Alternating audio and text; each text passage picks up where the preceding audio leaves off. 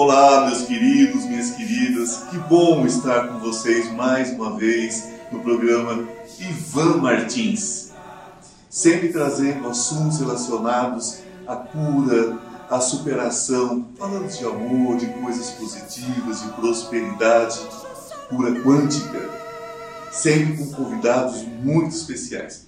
E hoje nós temos uma atriz muito querida, uma pessoa incrível, com uma história de vida incrível e que vocês com certeza vão ficar muito felizes em assistir o programa de hoje. Deixa o sol, deixa o sol entrar, deixa o sol entrar. Hoje recebo uma pessoa muito especial ela é uma atriz brasileira de teatro, televisão, cinema. Atriz de longas como Trabalhar Cansa, Quando Eu Era Vivo, Ausência. Meu nome é Bagdá e Casa de Atividades, além de curtas como T for Two, O Duplo, Minha Única Terra é na Lua, entre vários outros. Minha queridíssima Gilda Nomassi. Tudo bom, querida? Tudo bem, Ivan. Que prazer receber você. Você sabe que eu sou seu fã. É recíproco. muito obrigada. Estou muito lisonjeada de estar participando hoje do seu programa.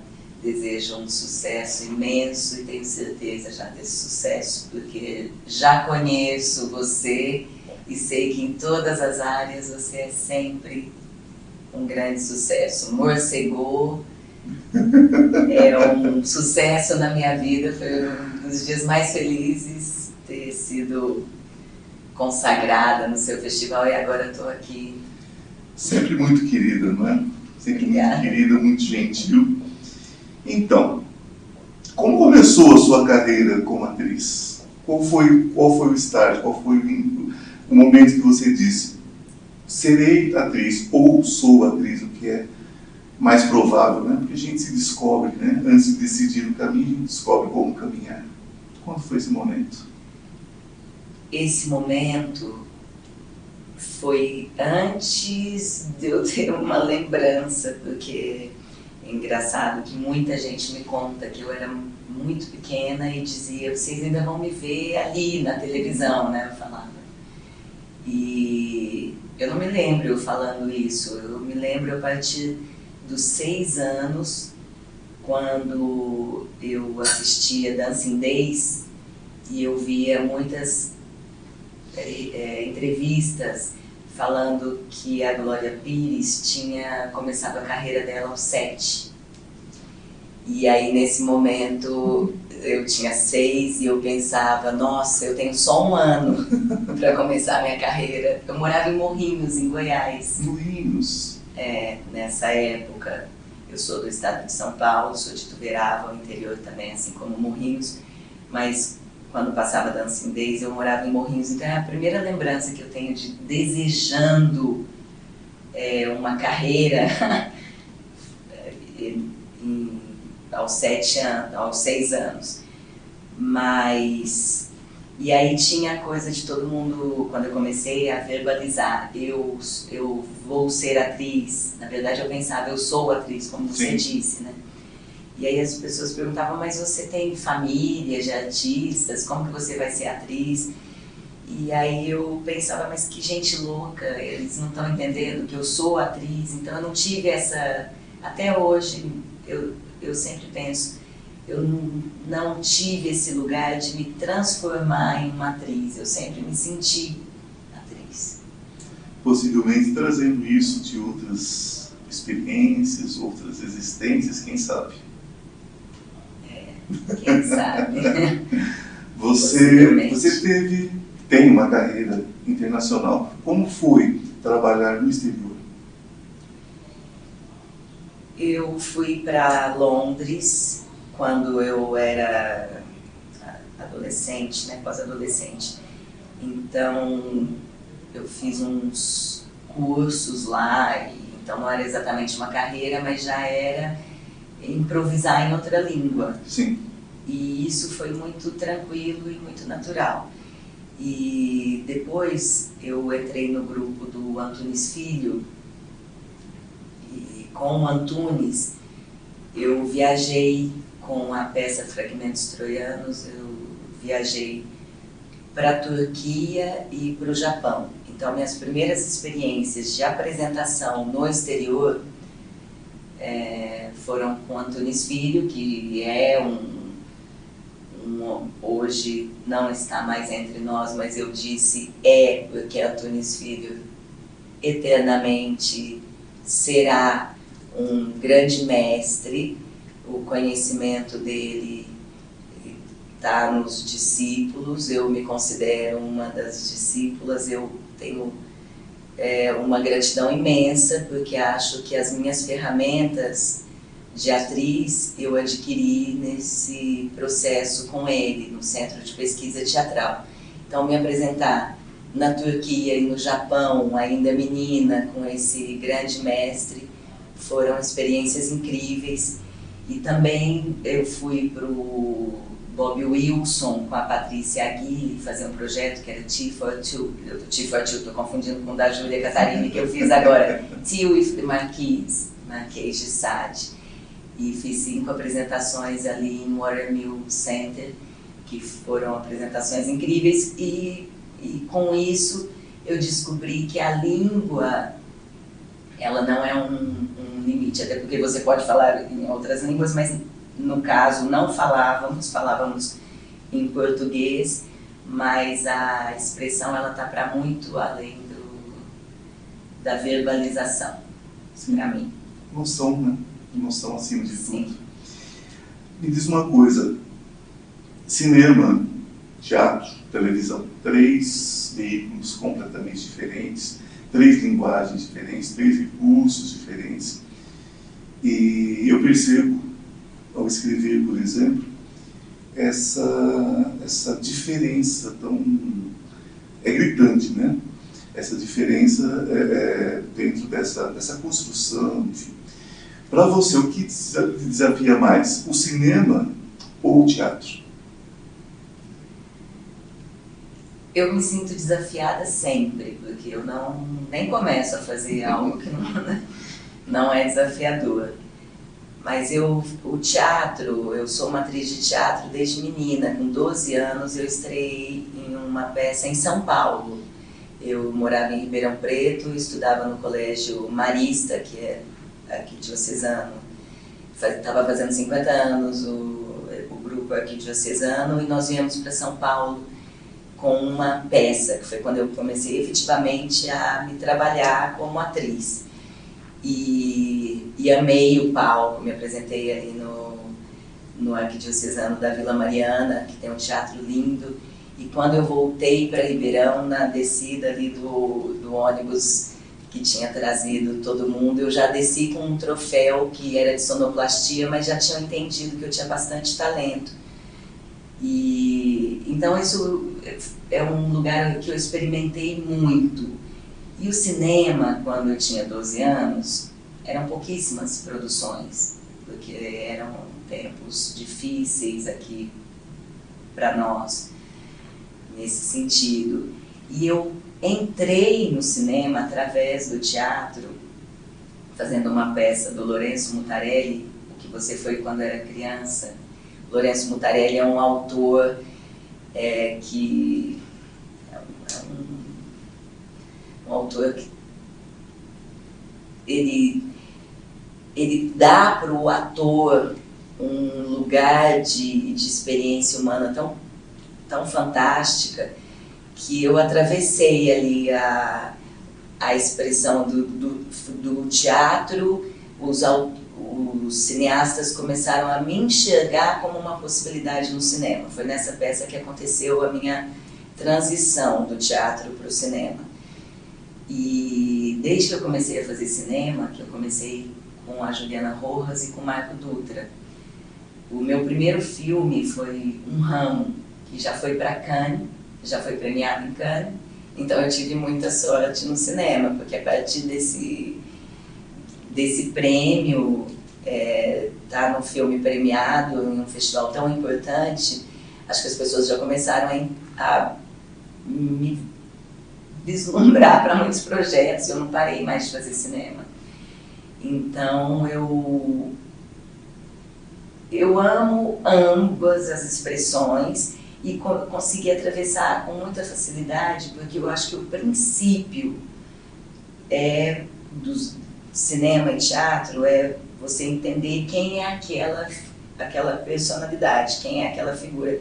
Agora a expressão realmente é muito diferente, é muito diferente, mas como eu fazia esse processo com o Antônio Filho e o Antônio Filho fazia tudo em cima de pesquisas cinematográficas, a, a videoteca dele era uma coisa translumbrante. Eu fazia parte de um processo que chamava prêt-à-porter, que a gente construía roteiro, é, dirigia e se apresentava. Então, acho que esse pensamento do ator, que não é só ator, Sim. mas ele é o artista, no sentido de pensar é, todas as, as outras dinâmicas. Uma vez, né, ela cuida da, da, da, do ofício mesmo, de, de, fazer, né? de fazer o todo, né? não simplesmente a representação. Eu achei interessante você dizer o seguinte, né? porque eram, eram tempos difíceis. Melhorou? Da... Aí tem uma curva muito grande, porque melhorou muito, claro, o novíssimo cinema brasileiro é, uma, é um momento onde o, o cinema Imagina quantas produções a gente tinha em um ano, em, em, nos anos 90. Sim. Né? E quantas produções nós temos hoje em um ano. Ainda hoje que estamos em uma crise da cultura, não crise do cinema, não crise criativa, mas crise dentro de uma estrutura de um país que, é, neste momento, não não tem como, não vou dizer nem prioridade, é um governo que, que demoniza a cultura. Então é um lugar difícil, porém, não vou falar essa palavra difícil, porque nós é, sobrevivemos a este momento. Claro que diminuíram as produções, diminuiu o dinheiro para as produções, mas não diminuiu a qualidade, não diminuiu nossa presença nos festivais internacionais e estamos aí. É, só uma correção, eu sou fã, não é? Então você não teve sorte, você teve talento, é o que você tem muito. talento. Sorte, sorte muitas vezes é a busca do fraco, né? Você não precisa de sorte. Então, o talento que você tem é, é, está representado nos seus prêmios. Inclusive, você recebeu uma homenagem do Cine Fantasy. O que você como isso refletiu na sua vida? O que, que isso. Como você recebeu essa homenagem? Receber uma homenagem é uma alegria, é uma afirmação do seu caminho. Me envaidece, claro, e, e também quando você está recebendo as falas dos seus colegas de profissão. Então, tive a, ia falar sorte novamente da Mônica e o Eduardo, Eduardo e Mônica, é, terem me homenageado é, e, e tive uma emoção imensa a cada fala, a cada colega de profissão, atores que eu trabalho há muito tempo, como Donizete Amazonas, que eu tenho uma companhia com ele, uma produtora de cinema agora também com Donizete, e meus diretores, e pessoas, pessoas que eu amo e que estavam ali. É, é, é uma coçadinha na nossa vaidade. Com certeza, mas nós temos esse direito, né? Por que não? Bom, nós vamos é, encerrar daqui a pouquinho esse primeiro bloco, e, mas na volta nós vamos falar sobre a sua relação com seus personagens, né, como isso interfere na sua vida pessoal, e da parte da espiritualidade também, né, que é o assunto é, primordial dentro desse programa, porque as pessoas buscam né, essa essa empatia. As pessoas querem saber o que os seus seus astros, suas estrelas, né? as pessoas que estão na mídia, o que, que essas pessoas pensam sobre isso, para que elas busquem sua própria identificação. Isso é uma responsabilidade grande, eu sei, né? para todo artista, para todo comunicador. E vocês fiquem conosco, tem um recadinho para vocês, mas é rapidinho, estamos de volta. Olá! Aproveitando esse pequeno intervalo, eu quero convidar você para conhecer o Instituto Ivan Martins. Cura quântica, cura espiritual, física emocional. Depressão, ansiedade, pânico, dores crônicas. Venha para o Instituto Ivan Martins. Você já se inscreveu no meu canal? No YouTube, Instituto Ivan Martins. Se não se inscreveu, inscreva-se agora. Eu atendo próximo ao metrô Consolação. Marque sua consulta. Estamos voltando com a minha convidada, minha querida convidada, a minha amiga Gina Donassi. Nós estávamos falando há pouco sobre essa questão do teatro, do cinema, as personagens que você vive, que você já vivenciou. Quanto dessas personagens resta em você ao final de cada temporada, de cada trabalho, como essas personagens influenciam a sua vida? Elas vivem para sempre em mim. Eu sempre tenho aprendizados que eu penso, nossa, eu, eu entendi isso através de fulana, que sou eu mesma. E também tem a a confluência que até uma personagem existir, eu tenho que entender onde nossas vidas confluem. Então, primeiro eu encontro esse lugar de, de contato, só que quando eu estou vivenciando uma personagem, eu tenho esse afastamento que é mais difícil ter na vida. Então, muitas vezes eu percebo muitas coisas minhas que eu não conseguia perceber sem esse afastamento nesse processo criativo. É, que gera uma empatia muito grande, porque quando nós nos descobrimos através de uma personagem é, e conseguimos nos olhar, nos olhar de uma, um outro ângulo, né? a gente muda também a gente cresce com o personagem. É, a gente cresce como personagem da vida, né? Quando Sim. a gente consegue mudar uma perspectiva, porque é. às vezes a gente bate tanto naquela, naquele olhar. Olhar. E aquele olhar tá, tá, ele tá carregado do estrutural. Eu acho que ter morado fora do país muito cedo me ajudou em uma camada que é quando eu cheguei em Londres eu achava é, aqueles ingleses muito parecidos entre si, como comportamento. E aí eu comecei a pensar, será que eu também sou muito parecida com as pessoas de Tuverava e brasileiras? E será que não tem sentimentos e, e, e conflitos que são do estrutural, não são meus, são valores é, tão arraigados que eu acho que são sentimentos? Então eu trabalho muito nesse lugar. O que é um valor real, que é da, da minha existência e o que é um valor emprestado do estrutural da minha cidade, do meu povo, da minha.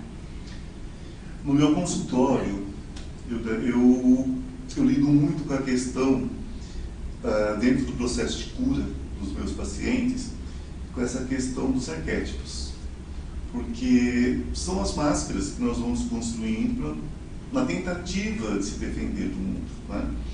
E nesse se defender do mundo, a gente acaba se defendendo de nós mesmos e nós criamos um antagonismo em relação a nós mesmos. Então isso é muito complicado porque a pessoa perde o seu eixo.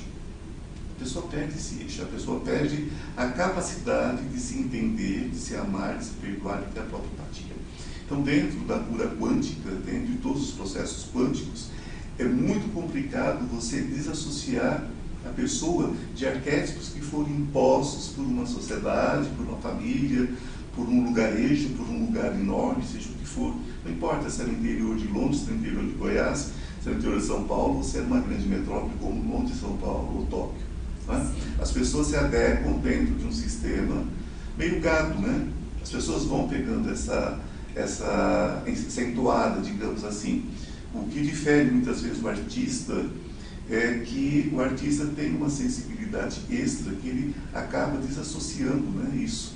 É, é, é, essa questão de viver simplesmente aquilo que o outro deseja que você viva. Né?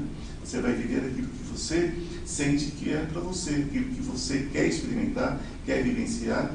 Como a gente brincava há pouco, né? eu dizia que atuar é mergulhar no mar de emoções e não se afogar nele, né? Sim. E não se afogar nele. E a vida também é muito assim, né? Porque isso é um teatro, né? A vida é um grande teatro. Cada um representa o seu papel bom, né? É de uma forma positiva, uma forma negativa. Né? Não existe papel bom, papel ruim, existe papel bem vivido, né? Então, estamos aqui todos em busca dessa, dessa, dessa vivência. E falando em vivência, qual é a sua relação com a espiritualidade? Você é uma pessoa religiosa? Eu sei que não, mas a gente pergunta, não é mesmo? Então você é uma pessoa religiosa, você é uma pessoa espiritualizada, qual é a sua busca? Eu tenho uma busca espiritual muito forte, já sempre tive, porque é, eu, eu tenho percepções desde pequena, desde muito menina, que eu acho que é o que a gente chama de sensibilidade Sim. E empatia, eu percebia o que a minha vozinha estava sentindo, eu percebia essas dinâmicas, essas relações, o mecanismo de defesa, por exemplo. Agora, quando você falou, as nossas defesas às vezes nos impedem de viver o que você cria um mecanismo de defesa para se proteger, mas na verdade ele, ele, ele, def, ele te defende de você viver a sua própria é, liberdade, você cria cascas, então é um mecanismo de defesa. Às vezes você é uma pessoa extremamente doce, mas como mecanismo de defesa você cria uma pessoa agressiva para se defender de ser uma pessoa que passa por boba. Então, todas essas, eu percebia a estrutura que o ator, que o artista, de certa forma, por que, que ele não se afoga no mar de emoções? Porque ele tem a condição de separar o que é o que. Então, isso é meu mecanismo de defesa, isso é o meu instinto, isso é o meu arquétipo é, que eu tá, está mal resolvido. Isso é uma função que eu tô é, que eu que eu exercendo, mas que eu vou mudar de papel agora na vida. Então eu estou exercendo o papel de mãe da minha mãe, mas meu papel é de filha. A gente é, consegue olhar para tudo isso com definições, né? Então a minha espiritualidade, a minha carreira é tudo muito junto, porque porque eu trabalho o tempo todo com sensibilidade. Sensibilidade e espiritualidade, para mim, é uma coisa que se mistura muito. Às vezes eu estou perto de uma pessoa, eu tenho, as, eu tenho a percepção até de frases do que ela está pensando. Aí vão pensar que eu sou maluca agora. Mas eu tenho isso. Eu tenho, eu começo a fazer a linha de força de quem é aquele ser humano que está ali e eu me apaixono por todas as pessoas do mundo. Então, o, o tempo todo eu estou interessada por tudo, porque para mim ser atriz e assistir é, a pessoa que está ali na minha frente, tudo, tudo se mistura muito. Então eu vou entendendo que personagem é esse, estou olhando aqui, que personagem é esse, e, estou aqui numa vida real. E quando eu estou lá na personagem, eu estou olhando também para uma experiência. Então, a, o, o, limite do que é experiência e do que é ficção na minha vida é muito misturado. Então, espiritualidade, sensibilidade, profissão e vida, tá tudo dentro desse lugar aí tem? O processo é um processo, eu, eu brinco muito com isso, é, mas não de forma desrespeitosa. Mas de uma forma analítica mesmo. É, é muito difícil exercer a profissão de ator sem estar esquizofrênico. Né? Porque o processo de esquizofrenia é a divisão, é você ser duas pessoas, três, quatro, cinco. Então, é, é, é, essa questão dentro da, da, da, arte de interpretar, você tem que ter esse processo de se dividir. Você tem que ir para aquele lugar, é? aquele lugar de fala, que muitas vezes não é seu, aquele lugar de fala que muitas vezes foge daquilo que, que você entende da vida, e você vai ser é, é, é, é obrigado a ter um, um, uma empatia, porque senão você não vivencia. É, senão você aquela, julga e aí você é um canastrão. Aí você é um canastrão, né? É, você fica exagerado, você fica exacerbado, né? Coisas que a gente vê de vez em quando, mesmo entre os grandes, hein? A gente vê às vezes uma, uma interpretação que não é necessariamente verdadeira, você não vê verdade naquilo, porque a pessoa não conseguiu empatia, não conseguiu aquela ligação. Mas dentro desses trabalhos todos, é, é, como atriz, qual envolveu você mais profundamente nessa questão emocional? Qual foi aquela personagem que, que realmente mexeu numa estrutura é, que, de certa forma, deixou, se aconteceu, né, que deixou uma sequela, digamos assim? Alguma coisa que você vivenciou que você nem imaginava que fosse possível você encontrou dentro de você, talvez uma sombra, talvez uma escuridão.